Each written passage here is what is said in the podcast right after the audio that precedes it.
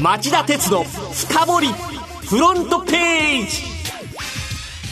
皆さんこんにちは。番組アンカー経済ジャーナリスト町田鉄です。皆さんこんにちは。番組アシスタントの杉浦舞です。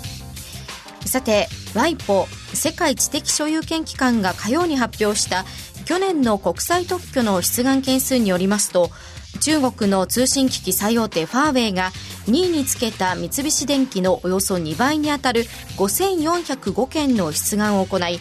2年連続で首位の座を射止めたことが明らかになりました。これで中国企業は2014年から5年連続で首位の座を維持したことになります。今回出願件数で上位10社の企業を見ても中国勢はファーウェイのほか5位に通信機器大手の ZTE 7位に大手液晶パネルメーカーである BOE が顔を出し3社がランクインしました。3位にインテル4位にクワルコムが食い込んだアメリカ勢と6位にサムスン電子8位に LG 電子がつけた韓国勢がそれぞれ2社で中国勢に続いています。町田さん日本の企業はどうなっているんですか？えっ、ー、と日本勢でトップ10に入ったのは2位の三菱電機だけなんです。1社。1社、で2007年の同じ統計で1位にいたパナソニックとか6位につけていたトヨタ自動車は揃ってランク外まあ、先端分野における日本の国力衰退を改めて思い起こさせる結果になってますよね。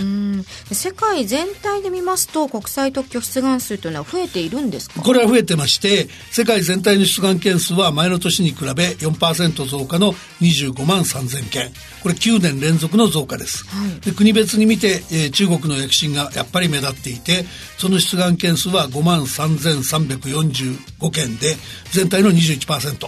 アメリカの22%に肉薄しました。これまでアメリカは 5G でファーウェイ製品を排除するよう他国に働きかけてきたんですが今回の調査で明らかなようにファーウェイが 5G 関連を中心にものすごくたくさん特許を持っている以上他国の企業は一定程度その特許使用料を支払わざるを得ず、えー、コストを押し上げようになるんじゃないかっていう懸念も広がっています。5G についてはこれからどうなっていくのか目が離せない状況が続きますね。そうですね。さてこの後は町田さんが選んだ1週間の政治経済ニュースを10位からカウントダウンで紹介していきます。町田鉄の深掘りフロントページ。まずは今週10位のニュースから。ゲノム編集食品の商品化や流通厚労省が今年の夏にも解禁へ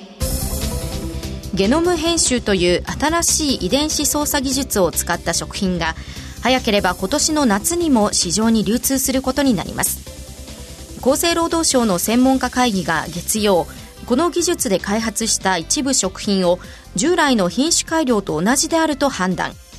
厚労省の安全審査を受けなくても届け出だけで流通を認めるとの最終報告をまとめたことが背景にあります。届け出だけで流通を認めるゲノム編集食品は従来の遺伝子組み換え技術のように微生物などの別の生物の遺伝子を入れないで遺伝子を切断して不要な働きを止めるっていう方法です。はい、で専門会議か専門家会議は自然に起こる突然変異や従来の品種改良と見分けがつかないんだから規制の対象外だとしました。ただ、消費者の間には、やっぱり根強い、根強い不安が残っているので、うん、食品メーカーや流通事業者の間には、商品化や取り扱いに慎重な声がまだ多いです。まあ、消費者としては今後の動きをよくモニターしていく必要がありそうです。続いて、第9位のニュースは EU、ブレクジットの来月以降への延期を了解。EU= ヨーロッパ連合は木曜の首脳会議で来週金曜日に迫っていたブレクジットの期限の来月以降への延期を了解しました。イギリス議会が離脱協定案を来週可決すれば離脱は5月22日まで延期され否決した場合でも来月12日まで今後の離脱方針を検討するための猶予を与えるとしています。EU は離脱方針をめぐる合意を形成できないイギリスに不信を募らせており、イギリスのメイ首相が求めたブレグジットの6月末までの延期は拒否しました。一方で、メイ首相は日本時間の今日未明の記者会見で、来週予定する EU 離脱案の3度目の採決での可決を目指す決意を強調しました。否決されれば合意なき離脱の可能性が残っていることも認めています。続いて8位のニュースは。差別批判受け、Facebook がターゲット広告のシステムを見直しへ。Facebook は火曜、住宅売買や求人、信用貸しなどの広告に関して、性別や人種、郵便番号などをもとに広告を出す対象を絞る仕組みを廃止すると発表しました。一部の広告主が低所得と思われる人を恣意的に弾いているとの批判があり、これに対応した格好となります。まあ、このニュースと別なんですけども、ええ、フェイク、フェイスブックは木曜日、数億人規模の利用者のパスワードが暗号化されずに保存されており、社内の人間であれば誰でも見られる状態にあったと公表しました。今年1月の調査で判明したっていうんですが、そもそも公表が遅いですし、参加のインスタグラムの利用者のパスワードも一部含まれていたそうです。絶えることのない Facebook の個人情報の扱いのずさんさに改めて批判が高まる可能性がありそうです。7位のニュースはこれです。使用外の部材の採用は創業者の指示。レオパレス調査委員会が中間報告。レオパレス21は月曜、施工不良のアパートが相次いで見つかった問題に関する外部調査委員会の中間報告書を公表しました。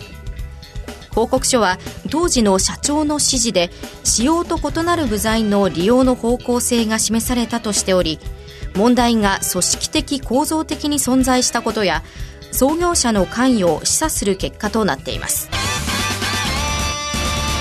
外部の弁護士で構成する調査委員会は再発防止策や経営陣の責任に関する最終報告書を5月下旬までにまとめる方針です。続いて6位のニュースは。工事価工事地価が4年連続上昇、ピーク時の4割まで回復へ。国土交通省が火曜に発表した今年1月1日時点での工事地価は、全国の商業、工業、住宅の全用途で1.2%のプラスと4年連続で上昇しました。1991年のピーク時との比較では4割程度まで回復した格好です。地方圏は2年連続の上昇で、住宅地は27年ぶりにプラスに転じました。低金利が不動産投資や住宅取得を下支えする一方、加熱気味の都心の一部は伸び率が鈍化し、一服感も生じています。商業地は2.8%上昇と去年の1.9%から上げ幅を拡大しました。東京、名古屋、大阪の三大都市圏は5.1%上昇し、近年の伸び率としてはリーマンショック直前の2008年に次ぐ高い水準になっています。札幌、仙台、広島、福岡の中核都市4市の平均上昇率はさらに高く9.4%に達しました。県庁所在地などの都市部や訪日在国人客らが集まる地域の上昇率が高いようです。それでは5位のニュースは安倍政権、月例経済報告で景気回復の判断を維持。政府は水曜に3月の月例経済報告を公表。景気について緩やかに回復しているというこれまでの政府の判断を変更しませんでした。ただ、足元の輸出や生産の落ち込みを反映して、このところ輸出や生産の一部に弱さも見られるという一節を加え、表現ぶりには下方修正のニュアンスを忍ばせました。まあこの話、エコノミストからは景気がすでに後退局面に入ってるっていう声も出てるんですが、政府は今年1月、2012年12月、安倍政権発足時に始まった景気回復が、景気回復が戦後最長を更新した可能性に言及。今回の月例経済報告でも、アベノミクスの好調さを訴える表現を変更しませんでした。続いて第4位のニュースは、3つのメガバンクが新卒採用を2割程度削減へ。月曜付の日本経済新聞長官は三菱 UFJ 銀行、三井住友銀行、みずほフィナンシャルグループの3つのメガバンクが来年4月入社の新卒採用数を合計でおよそ1800人と今年4月入社予定人数に比べて2割以上減らすと報じました長引く低金利や異業種の参入で経営環境が厳しい上ネットバンキングやキャッシュレスの普及で実店舗などで必要な人員が減っていることが背景にあります来年4月入社の新卒採用は経団連ルールでえー、今月1日に採用広告の発出などが解禁になったばっかり。メガ3個含む銀行業は、大学生の人気企業の、えー、上位に位置していたんですが、採用抑制と聞いて志望を変える学生がたくさん出て、人気ランキングを大きく下げるかもしれません。はい一方で東京オリンピックや羽田空港の発着枠拡大を睨んで日本航空のように客室乗務員の大幅増員を打ち出しているようなところもありメガメガバンクに代わって航空とか旅行業が人気を集める可能性もありそうです。まずは10位から4位までのニュースをお送りしました。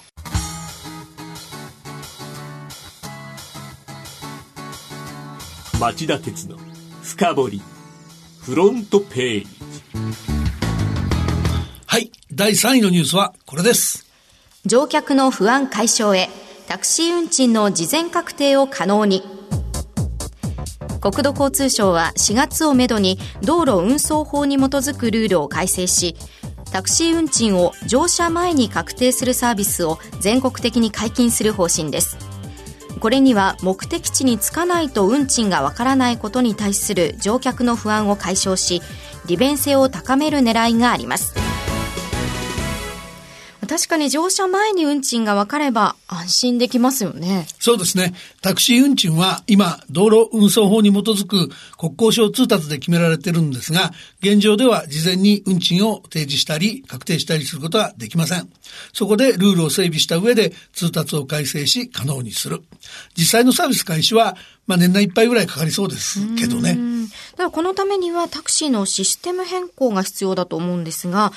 どんなふうに変わるんでしょうか、うん、あの、必要で、タクシー会社が、あの、このサービスを導入するには、事前に運賃を計算する仕組みが必要ですよね。はい、だからスパ、スマートフォンで予約できる配車アプリを使うのが主流になりそうなんですが、利用者の方もあらかじめアプリをインストールしておいて、乗車予定地と目的地を入力することで、自動的に運賃が画面に表示されるようにする。はいで、えー、利用者はその運賃で予約し、決済して乗車することもできるようになるみたいです。で、国交省とタクシー大手が2017年に行った実証実験で、利用者の反応が好意的だったことから、国交省は制度化に向けた検討を続けていました。では、第2位のニュースはこれです。FRB、金融引き締めから景気減速を警戒するモードに転換。アメリカの FRB 連邦準備理事会は水曜の FOMC 連邦公開市場委員会で今年中の利上げを見送り9月末で資産縮小も終了する方針を示しました。海外経済に下振れ懸念がにじみアメリカ国内も課題債務のリスクへの警戒感が高まっていることを重視した措置でこれにより市場では早くも早期の利下げ期待が浮上し始めています。